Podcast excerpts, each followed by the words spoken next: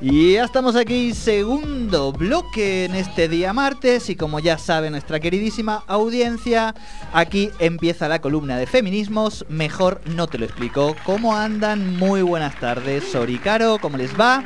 Bien, bien, bien, ¿cómo están? Bien, muy buenas bien. tardes Jordi, buenas tardes Sole y a toda la audiencia. Bueno. Bueno, todo suyo. Eh, sí, habíamos un poco adelantado lo que lo que traían en el día de hoy para, para poder conversar y yo me pareció, dije, la verdad, un temón, digo, porque es algo, no, eh, vos sabés que de, de- de verdad no, es algo que hemos eh, casi, no sé, me, no, me faltó agarrarme los pelos con uno que otro, porque digo, hay posiciones realmente incluso de, de- de no conocer respecto a este tema y me parece que es algo que hay que hablar y estamos hablando de esta esterilización masiva en Perú, aprovechando que hay elecciones en Perú, meternos en este tema me parece que es sumamente oportuno porque en realidad en esa discusión que, que digo que casi me agarro pero es mentira, digo, no me agarré, pero digo, le- el desconocimiento que hay sobre eso porque no, no se habla tampoco tanto y lo que se dice es poco recortado y demás en los medios y me parece que cual. está, que está bueno conversarlo. Buenísimo. Eso. Me queda mirando con cara Ah, de... la intro, ¿no? No, no, eh, cuando eh, yo estoy eh, Caro, contando Sole, mi Sole. Caro, las presento. Estoy No, contando no, mi claro. impresión, o sea, cuando cuando cuando sí, sí, Sora sí, me, sí. me- me cuenta qué es lo que, que van a traer hoy a la mesa, me pareció importante en ese sentido, digo, Sí, porque sí, ahí nosotros uno lo nota. tenemos eh, una amiga que si nos está escuchando, eh, Kika, que es peruana, y bueno, estuvimos eh, con ella el sábado en la feria y bueno, estuvimos charlando sobre sobre lo que paraba este domingo, así que bueno, eh, empezamos a, a pensar que podíamos traer este el tema aquí hoy porque es un tema que este, claramente atraviesa la, la política con perspectiva de género eh, latinoamericana. Eh, así que bueno, eh, ¿por qué este tema? Y porque se da, tam- se da justo eh, lo que fue esta esterilización masiva o anticoncepci- anticoncepción voluntaria quirúrgica en el Fujimorismo. eh, y una de las candidatas de este domingo a las elecciones presidenciales en un balotaje que se dio, este, las elecciones fueron en abril, no sé, 19 de abril creo que fue. Abril, sí. Eh, así que bueno, fueron a, a balotage eh, Keiko Fujimori y eh, Hija. Castillo, hija de Alberto Fujimori. Este, que, incluso Alberto Fujimori está eh, preso, está atravesando juicios eh, por lesa humanidad, así que, así que bueno. Eh, la idea era como rememorar un poco la postura política de Keiko Fujimori. No, la verdad que no ahondamos mucho en Castillo, pero eh, de todos modos con, con respecto a, a Keiko, que eh, esta candidata planteó como muy abiertamente la postura similar a las políticas de- del padre, ¿no? De lo que es el Fujimorismo. Claro, o sea que. Perdón, perdón. No, no. No, no, como para hacerle e- esa síntesis a quien nos está escuchando, digo, el padre condenado por eh, casos eh, y lesiones y vulneraciones Sí, sí. de lesa humanidad por los crímenes más graves que se pueden cometer eh, en estos momentos en la humanidad, así está establecido. Tal. Su hija, en ese sentido, eh, candidata por la misma corriente y obviamente siempre con una mirada de querer eh, liberarlo al padre y por lo tanto tiene que hacer frente a estas vulneraciones, entre las cuales está uno de los episodios eh, espantosos, como tiene Sí. que ser este de esterilizaciones. La esterilización masiva, sí, sí, a mujeres, eh, a sobre todo mujeres indígenas, analfabetas, sí, o sea, alcanzó casi 300.000 mujeres. Lo más Eh, vulnerable, digo, ¿no? Sí, porque no, no es solamente, ellos lo presentaron, eh, digamos, bajo la, la modalidad de eh, Ley General de Población, ¿sí? en plan público de salud, que autorizaba justamente esto. El problema fue que, bueno, además eh, fue un plan, la Organización Mundial para la Salud felicitó a... a Fujimori en el 2006 por este plan de control de natalidad terrible, este, a lo cual le queremos avisar que no solo no se controló eh, ni la pobreza ni la natalidad, esas mujeres, más de 300.000 mujeres eh, con esterilización forzosa, eh, involuntaria, digamos, siguen estando en pobreza y además eh, con muchos más traumas y problemas, porque, porque bueno, se hicieron todas las denuncias que, correspondía eh, por la forma en que, se, en que se llevó adelante esto, no solamente la manipulación eh, y la poca información casi nula, no, digamos, no eh, hubo mucha presión, mucha presión este, psicológica, eh, también económica, ¿sí? Se, manipuló mucho la decisión. Mujeres que, por ejemplo, eh, no fueron consultadas, no sabían de la irreversibilidad, autorizaron sus parejas, otra que sus parejas no eligieron nada, situaciones que iban por alguna situación diferente, tipo posparto, y, eran este, esterilizadas en ese momento. el, los métodos, digamos, con poca mm, con poco material, digamos, o sea, en, condiciones, eh, digamos, que no estaban eh, a la altura de, la situación de una intervención quirúrgica, eh, no se les dio información previa, no se les dio información postoperatoria, no se les dio controles postoperatorios ni medicamentos, así que bueno, todo lo, lo que conlleva incluso em, eh, situaciones de humillación, de maltrato, de hacinamiento, tipo esperando, em, la mayoría de las mujeres eran eh, quechuablantes, eh, así que bueno, eh, ya, estamos, creo, en comunicación con la compañera. Bien, nosotros eh, eh, nos, comunicamos con Irma Benavides, que ella es una hermana peruana, que ya vive ya hace un tiempo acá en la Argentina, pero tiene su, corazoncito en, el Perú y estuvo este, muy pendiente de lo que fueron las elecciones. Así que bueno. Vamos a saludarla, claro que sí. Eh, yo le decía que teníamos después eh, otra otro ratito para charlar con otro amigo de la casa peruana, así que eh, va a estar bueno. Irma, muy buenas tardes. Te saludan Sole, Jordi, Sori y Caro. Bienvenida a Tercer Puente y a la columna de feminismos. Buenas tardes, ¿cómo están chicos? Es un placer, chicos y chicas, un placer saludarlos. Más chicas que chicos. Gracias. Acá no hay mucha democracia. no, nada, agradecida por, por, porque bueno, en los medios de comunicación acá se, se interesen de alguna u otra manera la situación este, eh, eh, política en este momento, ¿no? Que bueno, que es una situación, si bien política, también eh, muy relacionada a lo que es el rol de la mujer en el Perú, en este momento sobre todo. Tal cual. Irma, una, una consulta desde tu mirada este, como, como hermana peruana. ¿Por qué, a pesar de ser mujer, Keiko no? Keiko representa, eh, Keiko, además de representar la dictadura de su padre, Keiko representa la vulneración total de los derechos de la mujer a elegir libremente su familia. ya desde ahí es imposible y, yo creo que a todas las mujeres nos debe pasar lo mismo y que nos debe escarapelar, como decimos en Perú, el cuerpo al escuchar eh, a una candidata con ese con ese discurso que, no sé si la escucharon o, se conoce, pero sobre este tema, eh, el cual estaban hablando ustedes, sobre las esterilizaciones forzadas, y sobre este delito, ella no se ha manifestado en contra. Ella sigue sosteniendo que se trató de un, de un sistema de planificación familiar no estamos hablando de no tan solo habla de no, tan solo que niega lo que ocurrió.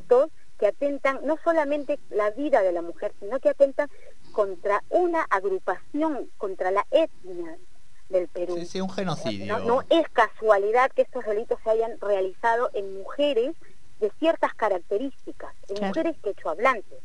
Claro, claro. Sí, sí, eso es, eso es un genocidio. hoy particularmente vemos este, eh, eh, este, este este proceso que ya tiene más de 20 años, que ha sido archivado eh, en muchas ocasiones, que en realidad eh, recién en los últimos años se ha vuelto a abrir por una cuestión de, presión de la Corte Internacional de Derechos Americanos y bueno, presiones de, grupos feministas que hay en el Perú, que dicho sea de paso, si bien no es un, movimiento social grande, eh, está gestando y, está, se está moviendo y eso ya es un gran logro en un país tan conservador como, como el Perú.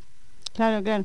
Sí, sí, de todos modos los grupos feministas que hay, si bien están sosteniendo esta lucha por el, por el enjuiciamiento, digamos, y el reconocimiento de lo que fue el, este, este genocidio, como dice Jordi, em, las, las colectivas feministas que hay son sumamente atacadas por esto que vos decís, más o menos como para poner en contexto la sociedad del Perú, eh, que vos decís que es y tan quisiera agregar algo que por ahí eh, poco se dice. Eh, hoy se, empieza, a, el, empieza el proceso por delitos contra las personas, contra la vida, contra la salud.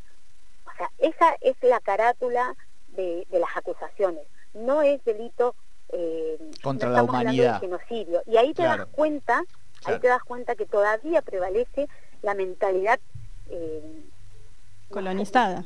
No tengo palabras. Sí, sí, no, no una, no una mirada de, desde la perspectiva de derechos, digamos, ¿no? Que sería. No, no, no desde la perspectiva de derechos, no desde la realidad de lo que fue. O sea, hubo doctores que recibían bonos, que recibían dinero, mientras más esterilizaciones realizaban, más dinero obtenían. ¿Qué, a qué otra práctica se conoce, eh, se asimila esta práctica? Al nazismo, ¿no? Esto es inconcebible, ¿no? No tiene otro nombre, pero ya es claro, es evidente que no los van a juzgar con estos delitos, o sea que esa no es la carátula y que esa no va, esa no va a ser la acusación, la acusación va a ser otra con penas obviamente mucho menores, eh, pese a que hay pruebas, hay testimonios, eh, hay informes del Ministerio de Salud de ese momento. Eh, sí, sí, sí, hay toda una investigación tremenda que se hizo, sí. Hay, hay informes de esto que estoy hablando, de, los médicos que recibieron eh, dinero. Era un programa en, el que mientras más esterilizaciones realizaban, mejor cobraban. Sí, sí, eh, sí. Claro. O sea, hay pruebas al respecto. Y a esto se le suma lo más importante, ¿no? Sobre qué comunidad se realizaron esa famosa, entre comillas lo digo porque no me permite, planificación familiar. ¿Sobre qué, qué grupo? Claro. no eh, fue sobre no fue sobre un grupo heterogéneo, fue directamente sobre este grupo. Tal cual, tal cual. Por eso yo le daba esa característica en, la perspectiva del derecho internacional. Escucharla a Keiko Fujimori, claro, escucharla hoy por hoy, como mujer, como madre, más allá de peruana o no, eh, decir, eso fue acto de planificación familiar, del parte del sistema de planificación familiar, a, mí la verdad eh, me, da ganas de vomitar, perdonen, pero esa es la realidad. Claro, ahora por eso... Creo que nadie en su sano juicio podría... Eh, perdonar Está bien, está, clarísimo. Ahora yo te quiero cambiar un poco la, invertir la pregunta que hicimos al comienzo, después de el, por qué no, digamos, y entender y ver este nivel de aberraciones en términos de, de violaciones por qué Keiko sí. Es decir, por qué ha llegado hasta ese balotage, por qué estamos en una sociedad que no logra eh, todos estos crímenes darle el carácter de crímenes de, lesa humanidad y sigue teniendo una legitimidad capaz que le permita hoy ser estar casi eh, o tener la mitad de las posibilidades de ser la presidenta del Perú. Para que entendamos un poco más esa sociedad, ¿no? Sí, eh, es, es una pregunta muy, muy interesante y la verdad es que uno termina eh, pensando en que somos una sociedad excesivamente conservadora, esa es la realidad, no, no, podemos negarlo, eh, altamente machista, sin duda alguna, y Keiko representa eso, representa a la iglesia, representa a la mujer conservadora, eh, al margen de que en la primera vuelta el porcentaje que tuvo no es ni la mitad de los peruanos, o sea, que tuvo un 12 o 13%, que no llega a ser un gran porcentaje, en esta segunda vuelta sí, obviamente, pero más allá del carácter de como mujer, que intentó eh, más, eh, captar los votos por ahí, eh, Seiko representa eso, representa el continuismo, eh, el pro vida, de hecho está en contra de cualquier ley a, favor de la elección de la mujer sobre su cuerpo. Claro, porque de hecho hubo... marco, hubo también eh, hubo otra candidata a, eh, eso iba. En, este marco y en, toda en este contexto político hubo una candidata que ya viene de las elecciones anteriores con un buen porcentaje. Pero qué le pasó a Verónica Mendoza Verónica Mendoza es una candidata de izquierda eh, no una izquierda no tan radical. Pero qué pasó Verónica Mendoza la postura era a favor de la ley de aborto a favor de la legalización del aborto no, esto en una sociedad como la, del Perú, no, no, eso significaba un costo político muy alto. Sin embargo, y esta es una apreciación personal, eh, estoy muy contenta de que, eh, eh, a pesar del precio político, ella haya continuado, el partido haya continuado con esa con, ese movimiento, con esa intención, con ese plan. Claro, y, y en ese sentido preguntarte cuál ha sido el espacio y a través de qué mirada de, en la agenda de estas elecciones de las políticas de género, si es que han tenido parte eh, en los discursos por la positiva o por la negativa de los principales candidatos y también de Castillo, ¿no? Saber un poco su mirada. Mira, eh, en, las primeras elecciones, como, como les contaba, eh, el costo político de Verónica Mendoza fue eso. tener en la agenda política el género femenino tener en la agenda política inclusión, esto es algo que la verdad que en Perú todavía en los últimos años se viene gestando muy, pero muy despacio. Y, ahora, actualmente, el o sea, el que sería el presidente, no se sabe, bueno, hay que esperar, ¿no? Eh, el virtual presidente no ha tenido, no, no tiene una agenda en la que se incluya el, género femenino, no, no la tiene. Sin embargo, hay que reconocer que parte de del actual porcentaje que tiene se debe a la alianza con Juntos por el, Perú, o sea, a toda la, la, izquierda. Dentro de la izquierda, Verónica Mendoza representa la mayoría. Ah, Ahí va. Bien. bien, bien, bien. Eh, eh, queda, queda en, todo este contexto, en todas estas alianzas, hay el mar, o sea, hay una posibilidad muy grande de que se incluyan en la política de Estado el tema de género, el tema de diversidad y, inclusión de todas las minorías. Sin duda lo hay. ya Verónica, eh, Verónica Mendoza respaldó la candidatura de, Castillo y es, muy claro que sí. Nos deja una esperanza muy clara al respecto. Claro, claro, claro. Sí, teniendo en cuenta el contexto político que atravesaba Perú al momento de la elección, digo, presentarse 18 candidatos a presidente nos muestra, bueno, a nosotros calculo que nos hace acordar a, la crisis del 2001, tantos candidatos... tuvieron tres presidentes en cuatro años. Sí, tantos candidatos, y sumaron 100.000 muertos, digo, a una lista de COVID Teniendo en cuenta ese contexto, ese contexto político en el cual la derecha del mundo eh, o, los operadores políticos de derecha, digo como Durán Barba, que ayer lo escuchaba opinar sobre el Perú, eh, él habla de una desestabilización de la política, al cual me parece que tiene que ver, a, mi entender, no digo, y por mi concepción de la política, tiene que ver en realidad con una desestabilización de la derecha política y de los partidos políticos. Creo que en Perú ocurrió eso, eh, una, una una cuestión incrédula del votante hacia los, hacia, digo, los, argentinos también lo atravesamos. Eh, entiendo yo que Pedro Castillo ha venido de una construcción sindical, entonces eso lo hace eh, su, formación más territorial y lo hace también más consciente de las necesidades del pueblo peruano. Eh, ¿Vos crees que en esta unidad, no tan solo con la intención de que no gane Keiko, pueda también llegar a, haber una avanzada en la construcción política desde lo territorial hacia la, hacia la conducción política de un país? Mm, mira, eh, uno trata de ser optimista eh, dentro de todo, pero la realidad es una. Eh, para un cambio, para un en el Perú se necesita un cambio constitucional. Y teniendo en cuenta las mayorías congresales le va a ser muy se le va a ser muy difícil sin duda alguna. Claro, porque la mayoría de Castillo no es la no es la unánime, no, es solo de él. No, Castillo tiene 37 o 30, más o menos por ahí eh, de, congresistas, 38 me parece, que llega en el mejor de los casos que sumen todos los, los, los congresistas de la izquierda y no van a llegar ni a 70 por el otro lado hay como 90 congresales, siempre van a mantener mayoría. Ahora, ¿qué, ante este panorama, sí, eh, qué podemos mantener? Bueno, hay que mantener la esperanza, no podemos ser tan negativos tampoco. Lo que se ha despertado hoy en el Perú es el movimiento social, que no se ha despertado.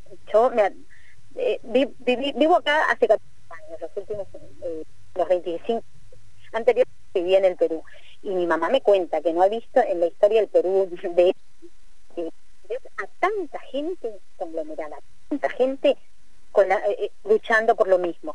A esto se le suma que esto son es el número, la mitad de los peruanos hoy por hoy eh, le dicen no a la corrupción. Pero no solo eso, sino que en Perú, eh, pero no sé si habrán escuchado el famoso terruqueo. No. No. no. Cuéntenos. Bueno, el, el terruqueo, sí, la idea era que me pregunte. ah, bueno, bueno. Vamos bien, Yo digo, la perdimos. Ah, el silencio de radio. No, no, está bien. Buen pie, buen pie. El en Perú eh, está muy, no sé si mal vista es la palabra, pero cuando uno exige algo, enseguida te toman como terrorista. O sea, en Perú no puede ser abiertamente ni ah, comunista ni socialista porque es se asocia al terrorismo. Cualquier exigencia de algún derecho se asocia al terrorismo. Obviamente esta es una práctica política para deslegitimar toda la, todo el movimiento social que pueda eh, que se pueda gestar. Eso hoy eh, eh, la, mitad del Perú le dijo que no a eso. Claro. Claro, claro, Es como el logro más grande de la izquierda hoy es tener a la mitad del Perú en la calle. Claro. quizá, obviamente, siempre tratamos de, entender desde nuestros marcos, digamos, ¿no? Eh, y nuestros paradigmas y tratamos de, extrapolarlos, pero trato de pensar que mm, eh, más ajeno, digamos, al Perú, más cercano a lo que está ocurriendo en Chile o en Colombia, y en términos de sociedades también, de lo que puede ser con Argentina. ¿Vos crees que, que también este movimiento social un poco se, siente interpelado o representado, identificado en los movimientos sociales chilenos, en lo que viene pasando también en, en Colombia?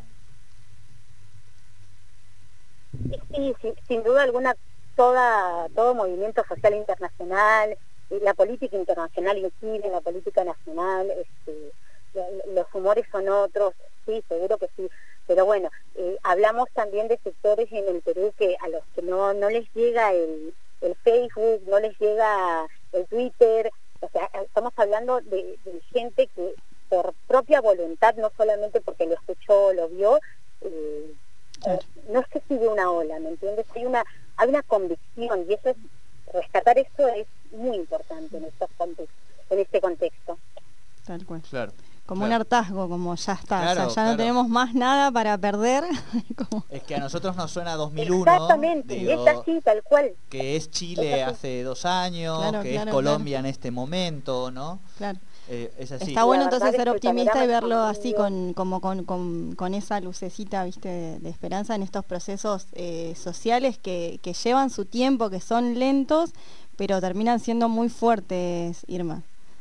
Exactamente, sí, es un proceso, es un proceso, no es de la noche a la mañana, eh, pero bueno, eh, se va a dar, el cambio se va a dar sin duda Irma, ya, eh, ya, se empezó, ya empezó. Bien, bien. La última por mi por mi parte y ya te diría que esta es hasta casi muy muy personal porque me. Ay, no, no los escucho bien, como que se empezó a cortar. Ah, no sé, nosotros te ah. escuchamos bien. Ahí mejor. ¿Ahí me escuchas mejor? creo que soy yo. Sí, porque nosotros te escuchamos bárbaro. Sí, ahora sí. si me escuchás, Irma, te voy... Sí, yo te estamos escuchando bien. yo no los escucho. Ah, ah bueno. bueno, ahora estamos mejor. Ah, bueno, ahí escuchás. señas, pero no, no nos vamos a entender igual. Ahí va. Irma, por mi parte, la última, eh, para tratar de entender algo que a mí, desde que soy un gran lector y que siempre lo miré desde ahí, me cuesta entender muchísimo. ¿Por qué hemos llegado al punto de que Vargas Llosa haya llegado a... No. no, no, pero tiene que ver, digo, también con la sociedad peruana, no a, ese grado de dichación y además hacer esta alianza o de pedir el voto por Keiko cuando fue siempre uno de los grandes adversarios del Fujimorismo, digamos. Eh, mira, de Vargas Llosa te, ¿qué te puedo comentar? Es un excelente literato, pero no, no podría decir lo mismo. Sí, es, un excelente literato y ahí lo dejamos. Y tampoco no sé si tan excelente, porque muchos de sus libros a mí me dejan con una mala acepción de la peruanidad que tiene, pero bueno, es, para es un tema para otro contexto. Eh, es, la derecha peruana. Eh, la derecha peruana hoy se unió se unió como se unió a la izquierda. Pero la diferencia es que, bueno, la derecha peruana tiene a gente como Vargas Llosa eh, desde hace, no sé, mm, la, historia ya la contaste, él fue candidato también, fue un adversario acérrimo del Fujimorismo y bueno, siempre el, desprecio por el, por el cholo, como él dice, o por el indio, es más fuerte que, que el odio que él pueda tener con el fujimorismo. Sí, vos sabés, Irma, que yo te iba a plantear y ahora justo no sabía que Jordi te iba a preguntar esto y tu maravillosa Ojo, respuesta. te digo esto del cholo del indio, eh, no de, la, de, forma perspectiva, eh, no, no, no de forma No, no, lo hablas como paisana, lo decís como paisana eh, peruana. Yo, ajá, yo soy orgullosísima de ser serrana, india, chola o, como quieran llamarme. Pero bueno, es real que la derecha peruana tiene ese desprecio por la identidad originaria del Perú. Esto es indudable. Se ve ahora en las elecciones, eh, es muy marcada, pero muy marcada. Es, es lo que justifica eh, este tipo de políticas como la que empezábamos hablando en la charla. Digo, si no tuviera ese poder y esa fuerza, sería difícil que se puedan llevar adelante prácticas tan aberrantes como las que se llevaron, ¿no? Sí, sí ahí, justamente a nosotras nos surgía cuando empezamos a hablar de del Perú, bueno, con Caro particularmente somos fanáticas de Latinoamérica eh, y siempre hablamos... ¿Y Perú en particular? Siempre, sí. Morfi, no. Todo, todo. Playa, selva, montaña. Por eso cada vez que vamos a China hablamos con la Kika que nos habla de Perú.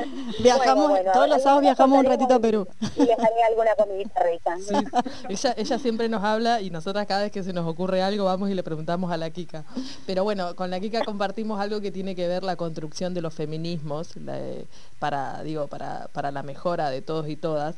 Entonces, eh, a, mí, a mí se me quedaba buscando algo, leyendo en estos días sobre el Perú, me quedaba reafirmar que la salida para, para, los movimientos sociales, los movimientos culturales y la salida para todos los, los paisanos, para todos los, los latinoamericanos, eh, no deja de ser otra cosa que el feminismo, porque no dejamos de hablar cuando hablamos de Keiko, cuando hablamos de, digo, cuando hablamos de Macri, cuando hablamos de, de Piñera, cuando hablamos de cualquiera de las derechas, no deja, ellos no dejan de intentar un sometimiento hacia cada uno de los países en los que están de similar manera. Estuve mirando la, la campaña de Keiko y es Macri, o sea, la ven. Bolsonaro.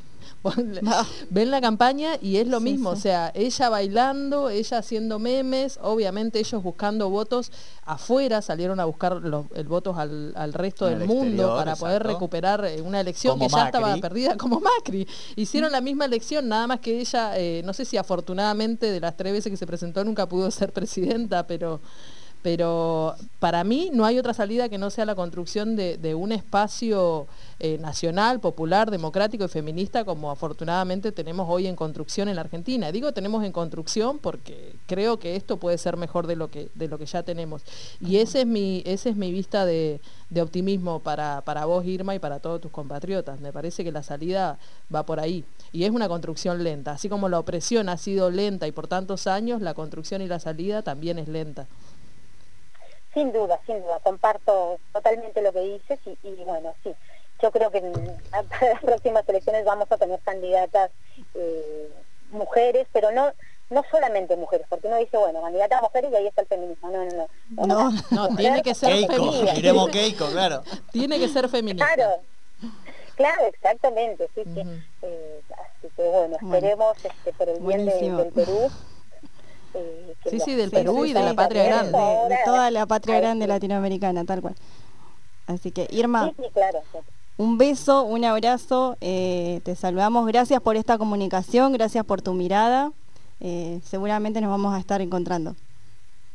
Muchísimas gracias a ustedes este, por la discusión, por tratar el tema. Esto es muy importante, es parte de, países hermanos que somos. Y bueno, gracias a ustedes. Gracias, Irma. Gracias, Irma. Nos vemos, chicos, gracias. Bueno, estábamos entrevistando a Irma, Benavides, una hermana peruana. Una hermana peruana. ¿Neuquén Capital o de...? De Plotier. De, Plotier, perfecto. que justo se nos ocurría a nosotros en esto de que siempre planteamos de la visión de, los distintos feminismos y de las distintas formas de ver, y bueno, tuvimos la fortuna de, encontrar a, una compañera que, quisiera expresarnos, ¿no? Que quisiera expresarnos porque es una inquietud que para las mujeres siempre ocurre. Y es un tema muy fuerte lo de, la, lo de las lo de, lo de la esterilización, entonces dijimos, es el tema, que es el tema, es el momento, quizás no nos queríamos meter tanto como en política electoral, pero surge más que nada, surge porque cuando uno habla de construcción y uno habla de poderes, de decisión y de derecho, eh, tiene que surgir para nosotras una construcción feminista. El Perú en el 93 tuvo su reforma constitucional que fue, bueno, sí, digo, fue una, una reforma constitucional en base a un autogolpe o a una o a una política de construcción de la derecha como fue Fujimori y la idea de, la idea de un sector del, Perú y de un sector de, de también de gente que le gusta decidir sobre las políticas de otros países tiene que ver con esto. Tiene que ver con discutir que la política está mal, tiene que ver con discutir que eh, somos corruptos, tiene, es el mismo discurso para toda Latinoamérica. Por eso ayer me tomé el trabajito de escucharlo a Durán Barba. Eh, el tipo hablaba exactamente lo mismo que decía, bueno, del kirchnerismo en el 2015 o que, o que supongo que va a salir a decir lo que dijo de Macri en el 2017-2019, va a salir a decir lo mismo de Keiko. Tiene que ver con una construcción y una decisión sobre nuestros derechos. A ellos no le gustan los derechos. La derecha quiere el sometimiento de una clase sobre otra clase o de, una parte de la sociedad sobre otra parte de la sociedad. Y es lo que nosotras... Eh, no queremos para nada. Y es lo que ha dejado claro este, este, este, esta política de esterilización masiva porque Perú no tiene aborto legal. O sea, te decimos cuándo vas a parir, cómo vas a parir, cuántos hijos vas a parir y cuándo no vas a gestar. O sea, Yo estaba recordando eh, las campañas, perdón, de los ministerios de salud con los preservativos, ¿viste? Esas campañas que se han hecho también muy fuerte. Eh, y digo, y uno piensa y dice, claro, mira la, dimensión de pensar que el otro no es una persona, digo, por, algo se desarrolla una eh, política pública. Irma me comentó en algún momento, eh, no, no, no puedo decir ahora, pero eh, ella estaba en el 93, 94, estaba en el secundario y decía que habían ido a hacer este de, desde salud, desde el Ministerio de Salud, los vacunaban tipo antitetánica y eran anticonceptivos. Eran vacunas anticonceptivas, o sea, cuando ellos se enteraron, dijeron, bueno, no, no, me la pongas más, pero, eh, pero a ese nivel, digamos, de... de, no, le, no hagamos mala prensa de las vacunas en este momento. No, no, no, no. no, hacemos mala. Fíjense que le pongan las Pundic, las Treseneca, que levanten fiebre por alguna cosa que tenga que ver con claro, claro, claro, claro, No queremos también dejar recordar, digo, porque detrás de, detrás de nosotras hay toda una producción. Sí, Le mandamos un saludo a nuestras compañeras que nos están escuchando. Y Laura nos hablaba de que esto también nos mandó un aporte geográfico de Laura. vamos, vamos, me encanta.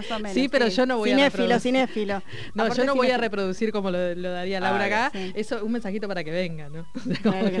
pero bueno, ella nos mandaba también sobre un, un documental que en realidad ese documental habla de que la esterilización también existió en Bolivia.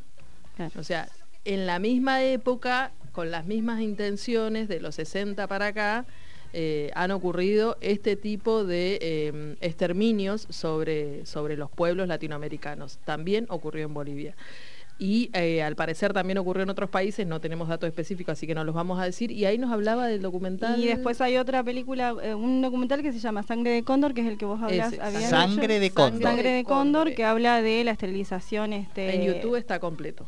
en Bolivia aparte esa fue tremenda porque ni siquiera sabían, no, no hubo un informe, un plan ni nada. No, no, no. Bueno, en, Perú tampoco, pero bueno. para lo de Bolivia, eso, ni, eso tienes razón. Ni, siquiera, hubo un supuesto plan. En realidad lo que ocurrió fue que eh, las, las fuerzas de paz, fuerzas siempre fuerzas de paz, donde son soldados yanquis, sometían, sometían a a los, a los campesinos, a las campesinas en esta situación, obviamente que deben ser en condiciones infrahumanas, porque si son directamente en el campo y encima son soldados, bueno, hay, se dice que bueno, que los soldados no sabían, por eso no se los condenó en su país, pero pues, si fueron expulsados de Bolivia las fuerzas en ese momento, 1960, fueron expulsados de Bolivia los yanquis por esta práctica que realizaban sobre los cuerpos de las... Sí, también recordar que, eh, que Perú recibió más de 36 millones por esta esterilización que se llevó, o sea que de dólares de, Estados Unidos y las Naciones Unidas.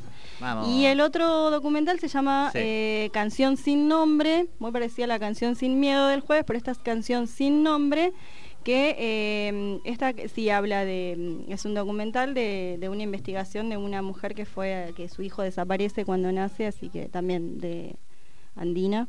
de las culturas andinas, una cosa así. Así que bueno, eh, eso. Trajimos un tema para... ¿Nos vamos? ¿Musical? Ah, sí, sí. No, yo porque me estoy despidiendo y no sé. Eh, está todo sucediendo como corresponde, está perfecto. Despidió a la compañera, vamos haciendo las recomendaciones y proponemos el tema. Bueno, estamos bien, eh, estamos bueno, en el horario. tema, el tema, sí, sí, sí. El tema es de Renata Flores, que es una muchachita peruana que hace covers en quichua. Apa. Y este tema es un tema, sí, este tema está en quichua, o sea que si lo quieren buscar, se llama Tijeras. Si lo quieren buscar, es Renata Flores, Tijeras. Eh, el tema, por- porque para entenderlo lo, está subtitulado en YouTube, así que, bueno. es- ¿algo Perfecto. más? Nada más.